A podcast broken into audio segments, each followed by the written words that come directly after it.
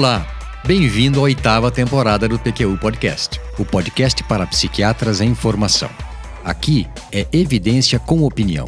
Eu sou Luiz Alberto Etten e é uma satisfação tê-lo como ouvinte. Esse episódio do PQU Podcast baseia-se em aula dada para os residentes de psiquiatria da Universidade Federal do Paraná, em disciplina coordenada pelos professores Marco Antônio Bessa e Rafael Massuda, em 13 de agosto de 2021, e para os residentes do IPSENG, de Belo Horizonte, onde dei aula a convite do professor Fábio Rocha, em 15 de setembro de 2021. O legal é que, com isso, os comentários dos residentes e professores que assistiram à aula foram incorporados ao conteúdo que apresentarei aqui. Em particular, agradeço as perguntas feitas por Gabriela Bizevski e Henrique Pandolfo, respectivamente R1 e R3, lá em Curitiba. O PQU Podcast é uma iniciativa independente do Vinícius e minha, feita com recursos próprios, com o intuito de divulgar evidências, informações e opiniões que consideramos de interesse para o psiquiatra em formação. Toda quarta-feira, um novo episódio. Se gosta desse nosso projeto, compartilhe com amigos e colegas para que, aos poucos, o seu alcance aumente. O que são emoções, afinal? Já pensaram nisso? É algo que a gente pensa que sabe até que alguém pergunte. O mesmo acontece quando se pede para explicar o tempo, a consciência ou a liberdade. Utilizarei aqui a seguinte definição: Emoção é uma reação complexa a um estímulo, visando resposta adaptativa eficaz, funcional e adequada ao contexto. E eu vou desenvolver essa definição seca. Por reação complexa, entenda-se ativação neural geral e específica, avaliação cognitiva, mudanças subjetivas e alterações comportamentais. O estímulo, o gatilho dessa reação pode ser interno, um pensamento, uma lembrança, ou externo, uma ocorrência qualquer à sua volta. A questão de, por definição, uma ativação emocional visar uma resposta adaptativa eficaz diz respeito ao sentido ou função que ela traz consigo. Por fim, para ser considerada normal, ela deve ser adequada, proporcional tanto ao estímulo quanto ao ambiente, à situação, aos riscos e ao grau de formalidade envolvido. Paul Ekman, psicólogo estadunidense grande estudioso do tema emoções e expressões emocionais, confirmando algo que já vem sido dito há séculos, descreve seis emoções básicas: alegria, tristeza, asco, medo, surpresa e raiva. Elas são universais. Ele mesmo se encarregou de identificar as expressões faciais referentes a cada uma delas em diversas culturas, mesmo em tribos isoladas do convívio social mais amplo, e todas têm claro valor adaptativo. O asco, por exemplo, nos protege de envenenamentos ou do risco de contaminação. Porque sentimos asco, repugnância ao cheiro de urina num banheiro ou uh, ao odor forte de algum alimento? Exatamente para nos afastarmos desse estímulo para preservar a nossa saúde. Os Homo sapiens que não tiveram essa reação certamente não deixaram descendentes. Além dessas emoções básicas, temos também as complexas. Ambas serão discutidas neste episódio do PQU Podcast. Pois bem, as emoções, é bom que se saiba, participam da avaliação que fazemos das ocorrências da vida e moldam nossa reação aos eventos que são relevantes.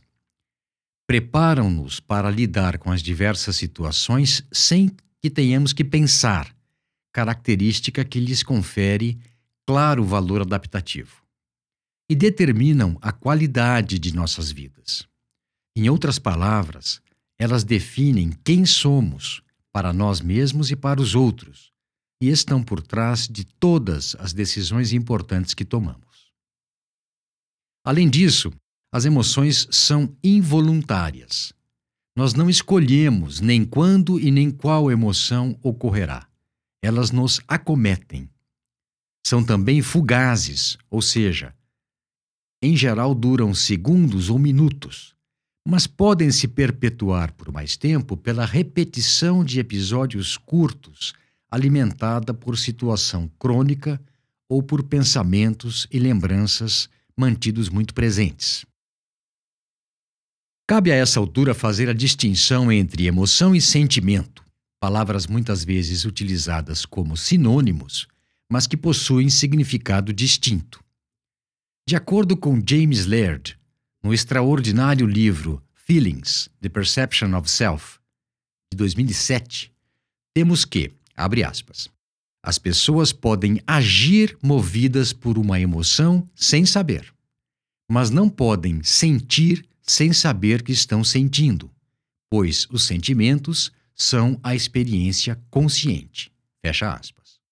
Trocando em miúdos, o sentimento se dá quando a emoção é identificada e tornada consciente pela pessoa, quando se torna possível perceber a ocorrência de uma emoção.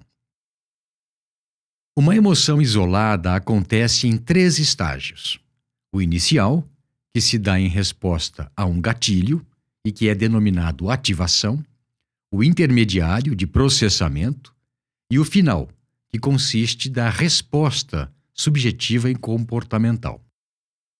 Toda essa sequência é muito personalizada. Varia para cada indivíduo e, num mesmo indivíduo, para cada emoção. A ativação depende, por exemplo, do limiar de cada emoção para a pessoa.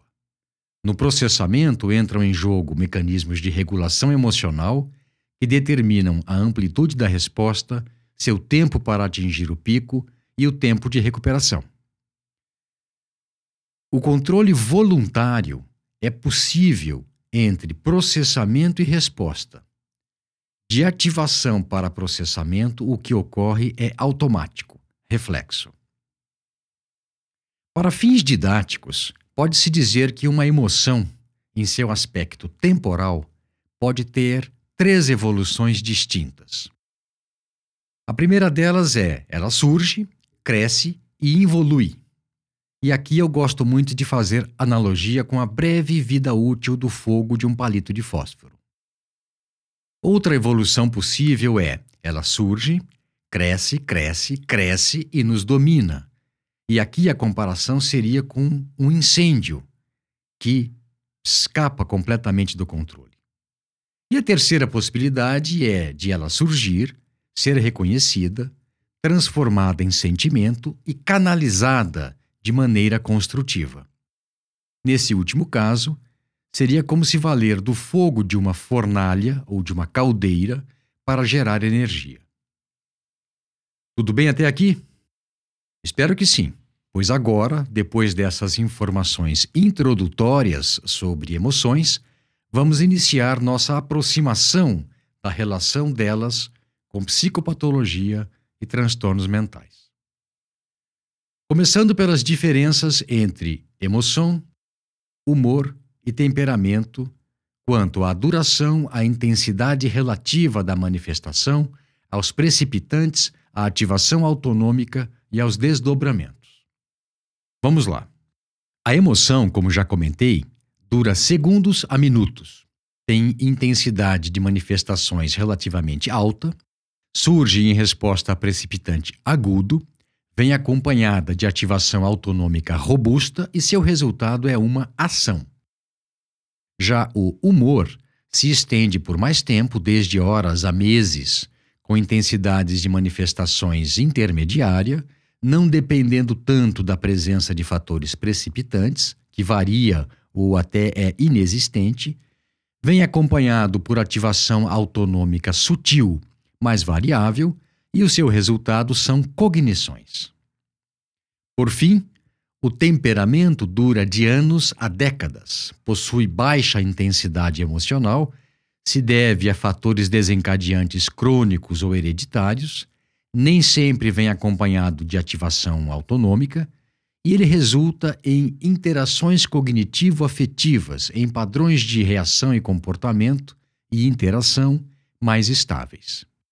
Antes de prosseguir na discussão das relações entre esses três níveis de complexidade, fica aqui o esclarecimento de que o afeto é o que o paciente nos revela ou revela do humor em que ele se encontra. Gostamos, o Vinícius e eu, dessa formulação, pois ela traz implícito que a percepção do afeto, do que o paciente revela do humor dele, depende da acurácia do observador, que por sua vez tem a ver com o estado em que ele, observador, se encontra, em termos emocionais e técnicos, bem como do interesse que ele tem naquele momento. Com relação a emoções, humor e temperamento, como eu vou lhes dizer, existe uma, uma via de mão dupla. Em um sentido, nós temos que emoções repetidas levam a um estado de humor. Quando se torna crônico, pode até modificar o temperamento de uma pessoa, dar-lhe um colorido particular. E no outro sentido, observamos que o temperamento da pessoa a predispõe a estados de humor que, por sua vez, facilita a ocorrência de determinadas emoções. Eu vou utilizar mais uma analogia para desenvolver alguns conceitos que serão fundamentais para a compreensão da ideia que apresentarei a seguir. É das emoções com cores. Você sabe que existem três cores básicas: o vermelho, o azul e o amarelo, as cores primárias, que combinadas formam as cores secundárias, que por sua vez misturadas formam as terciárias, e essas, somadas ao preto e ao branco, dão origem a uma enorme paleta de cores. São 240 já catalogadas.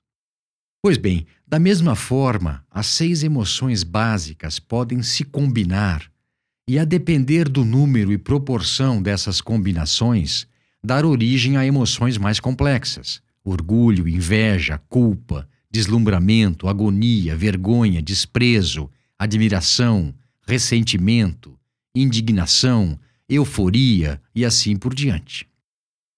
As emoções, elas são parte integrante do ser humano, ou seja, elas são uma ocorrência supradiagnóstico. Todos nós, saudáveis, doentes ou transtornados, sempre levamos conosco nossas emoções. Muito bem. Em psiquiatria, em particular, nós lidamos com pacientes que apresentam uma infinidade de sintomas, primários e secundários, segundo Carl Jaspers, subjetivos ou objetivos, quando então são considerados sinais, e que podem ser identificados de maneira sistemática pelos itens do exame do estado mental: aparência e comportamento, discurso e pensamento, humor, senso-percepção, cognição e juízo crítico. Da observação clínica, neurobiológica em alguns casos e epidemiológica, temos que esses sintomas podem se agrupar em categorias de diagnóstico. Aqui, o twist que vou fazer talvez o pegue de surpresa.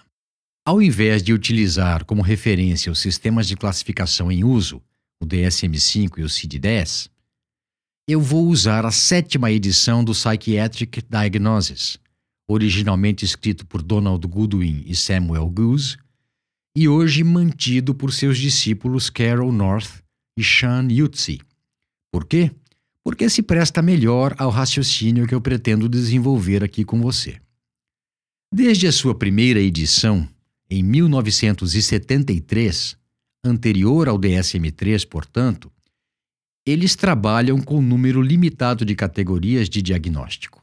Nessa última edição, são 13: transtornos do humor, esquizofrenia e outras psicoses, transtorno de ansiedade, transtorno de estresse pós-traumático, transtorno obsessivo-compulsivo, transtornos alimentares, transtornos dissociativos, transtornos de somatização, personalidade antissocial, transtorno borderline, abuso e dependência de drogas, delírio e demência e outras. Tente visualizar o que eu vou lhes descrever. De um lado, nós temos um conjunto enorme de sintomas psiquiátricos, como se fossem pontos desconexos e espalhados, que são organizados em categorias de diagnóstico para em seguida serem descritos em termos de quadros clínicos que compõem as respectivas categorias. Então imagine de um lado os sintomas, essa infinidade de pontos desorganizados e espalhados numa, numa tela, e esses pontos sendo então agrupados e apresentados como quadros clínicos. Conseguiu? Legal. E as emoções nesse processo? Pois é, elas permeiam-no.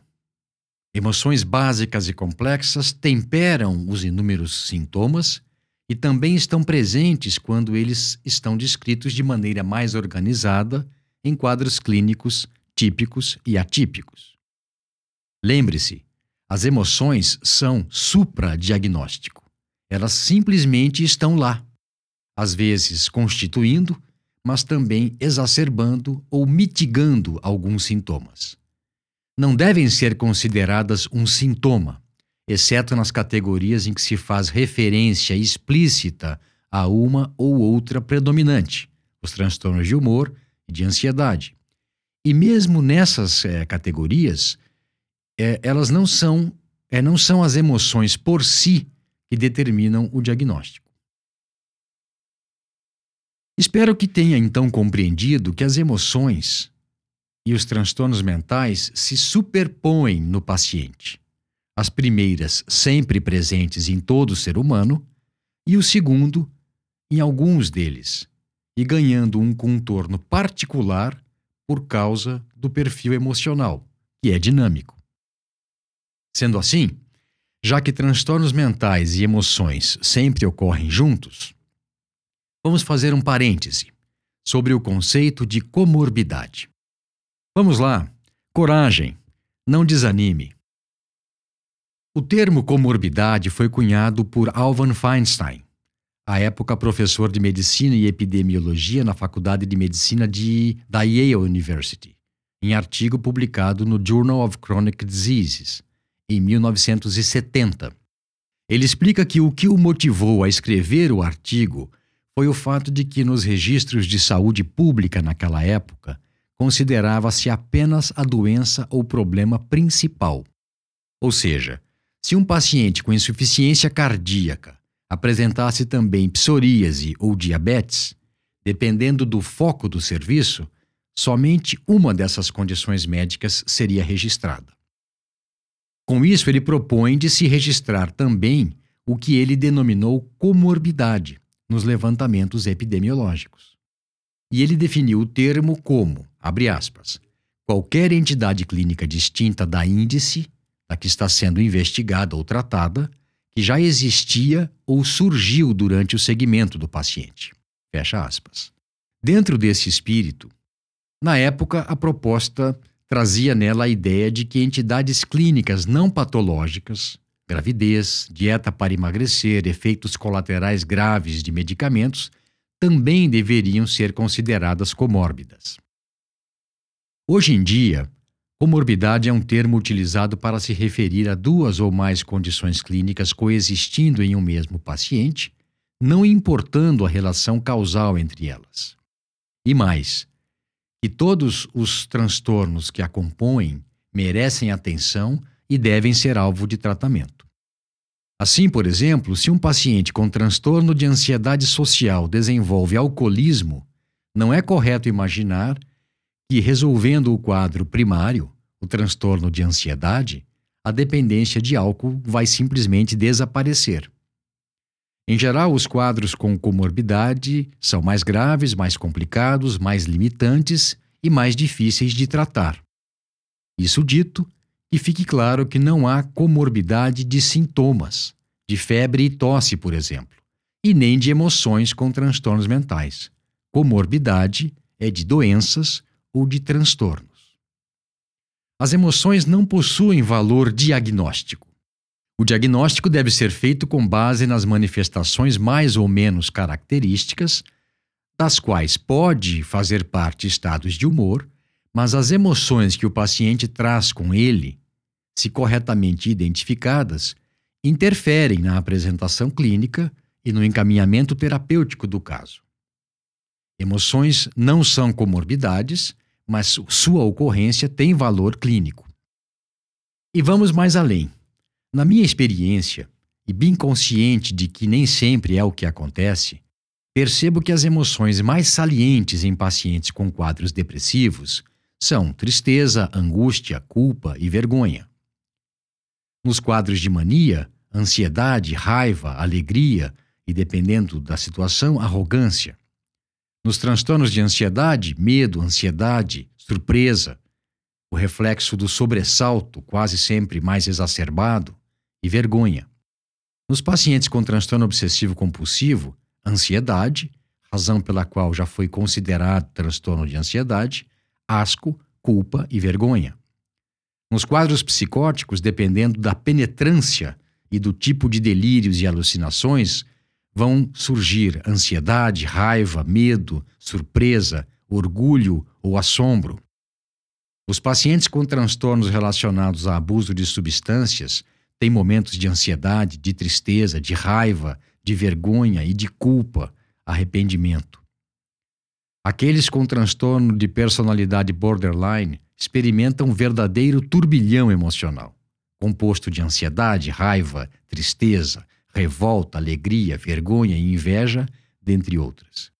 Por fim, nos pacientes com quadros demenciais, frequentemente observam ansiedade, tristeza, surpresa, perplexidade, raiva, revolta e medo. Legal. E aí? O que fazer com isso tudo? É isso que você está se perguntando? Se for, bom sinal. Está acompanhando bem o desenvolvimento do raciocínio que demonstrei até aqui. Na minha opinião, há duas tarefas complementares a serem realizadas a partir desse ponto: o que fazer por si e o que fazer pelo paciente. O que fazer por si em termos de identificação para posterior manejo das suas emoções começa com procurar a emoção, pois ela reside em nós. Todas, sem exceção, residem em nós. Incluí na lista de referências desse episódio dois livros que o auxiliarão nessa empreitada: o Emotions Reviewed, do Paul Ekman, e o A Grande Obra, desse seu criado. Os passos seguintes são transformar a emoção em sentimento, ou seja, trazê-la para a consciência, examiná-la partindo do, do, princípio de que é normal e tem uma função que seja do seu interesse, mesmo que ainda não tenha sido entendida. Porque se nesse ponto de exame você já se julga mal por ter identificado em si uma emoção tida como feia ou pecaminosa, você já começa errado. E por fim, não se deixar levar pela tendência atual de medicalizar o normal. Sendo assim, não entre nessa de dizer que está deprimido quando na verdade está apenas triste. Nem que teve uma crise de pânico quando você estiver mais ansioso, e muito menos de se referir a um rompante de raiva como um surto psicótico.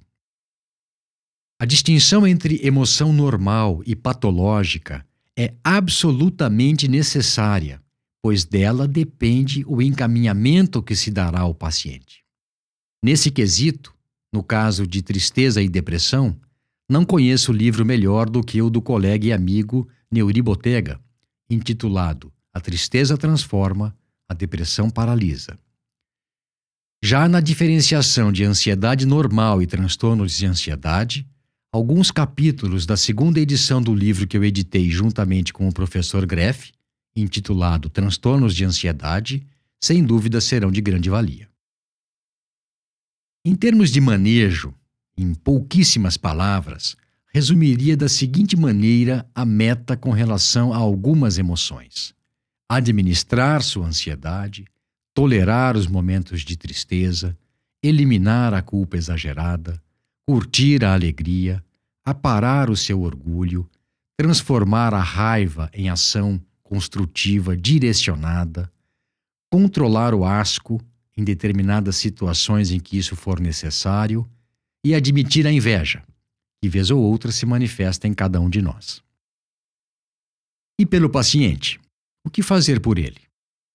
demonstrar interesse, aceitar que, em termos de emoções, cada um tem seu ritmo e sua composição interior, admitir que nossa percepção da emoção do outro é limitada e saber que uma mesma emoção pode ter causas diversas e respeitar o momento dele. Pode acreditar, empenhar-se nessas tarefas resultará em aumento do autoconhecimento, melhora do autocontrole, identificação mais precisa e manejo mais eficiente de transferência e contra-transferência na interação com o paciente. Ainda a esse respeito, aprimorará sua capacidade de compreensão empática, poderá auxiliar o paciente a identificar e nomear as emoções que ele traz consigo e facilitará e estimulará a aliança terapêutica de boa qualidade. Para encerrar esse episódio em que discorri sobre emoções e transtornos mentais, eu gostaria de fazer algumas considerações finais. Todo e qualquer paciente psiquiátrico está emocionado, além de apresentar sintomas. O mesmo vale para você, colega, quando está perante um paciente. Dar conta de identificar e manejar as suas emoções e as do paciente e dos familiares dele faz parte das suas competências. E, por último, se desconsiderar esses fatos, a resolutividade de suas intervenções será inevitavelmente menor do que a de quem se atém a eles. Um abraço e até a próxima. Acesse a nossa página no Facebook e siga-nos no Instagram para ficar por dentro de tudo o que acontece no PQ Podcast. Confira em www.pqpodcast.com.br todos os episódios já publicados, com as respectivas referências, organizados por data, autor e sessão. Agradecemos a sua atenção.